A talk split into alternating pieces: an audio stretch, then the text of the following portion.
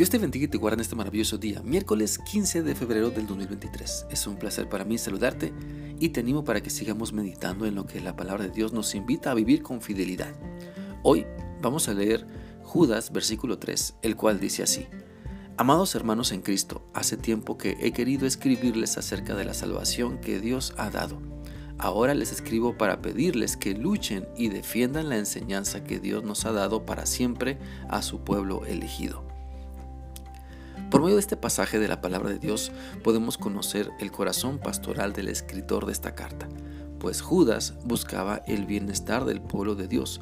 Por eso escribe, inspirado por el Espíritu Santo, a la iglesia de Cristo sobre la necesidad de esforzarse por vivir la fe en Cristo Jesús.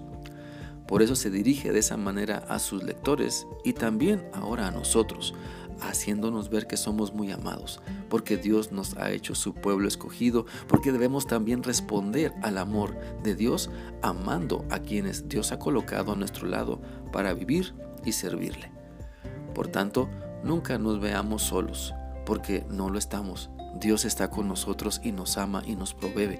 La Biblia dice en Éxodo 19:5 lo siguiente: Ahora si en verdad ustedes me obedecen y cumplen mi pacto, se, convertirán en mi propiedad preferida entre todos los pueblos, porque todo el mundo me pertenece. Entonces, ¿sabes? Ese amor verdadero que Dios nos da nos ayuda a identificar lo que no proviene de Él, lo falso que nos quiere desviar de su amor, de su palabra, de vivir bajo su autoridad. Sabes, entre más amamos a Dios, entre más practicamos ese amor los unos con los otros, siempre será más fácil identificar lo que Dios nos da y todo lo que proviene de Él, y así dejar atrás lo falso, desde nuestro falso carácter hasta las falsas enseñanzas que otros quieren compartirnos. Mira, es disfrutando ese amor que Dios nos da, ese amor que Él nos invita para que luchemos y nos esforcemos por vivir nuestra fe en Cristo, que podemos vivir mejor. Y esto implica que no nos gane lo perverso, que no nos gane el desamor, que no nos gane ni nos venza la tentación de pensar que no pasa nada si solo probamos un poquito el pecado. Porque la salvación que tenemos en Cristo y al pensar en todo lo que Él ha hecho y sigue haciendo por nosotros, nos debe impulsar a mantenernos fieles a Dios, limpios del pecado, sin dejar que nuestras malas intenciones nos dominen, sino que el Espíritu Santo de Dios pueda llenarnos y llevarnos a vivir lo que Dios dice en su palabra.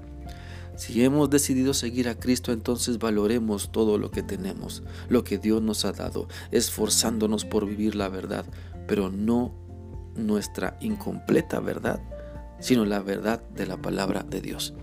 Por lo tanto, roguemos a Dios que nos dé la capacidad de tener esa necesidad de defender la salvación y la fe que tenemos en Cristo. El luchar por nuestra fe en Cristo, ¿sabes? Implica detectar lo falso, implica desecharlo y enfocarnos en todo lo honesto, lo puro, en todo lo verdadero y de buen nombre. Porque para eso nos ha salvado Cristo, sí, para que pongamos nuestra fe en Él y ya no más esa fe en cuentos que parecen reales pero solo son mentira, para que confiemos en Él y ya no más en doctrinas cómodas que no siguen la voluntad de Dios sino la comodidad del hombre. Entonces, nunca nos olvidemos que nuestra fe en Cristo debe llevarnos a vivir lo que sabemos sobre la palabra, sobre su voluntad, sobre el Evangelio que nos ha dado la salvación que cada día nos esforcemos por anunciar nuestra fe, que pongamos todo de nuestra parte para que otras personas conozcan a Cristo, que ayudemos a nuestros hermanos en la fe a madurar siendo el ejemplo que ellos necesitan ver, porque todo esto y mucho más implica esforzarnos en la verdad de Cristo. Espero que esta reflexión sea útil para ti y que continúes meditando en la importancia de poner toda tu fe en Dios y esforzarte en hacer tuya su palabra. Que sigas teniendo un bendecido día. Dios te guarde. Hasta mañana.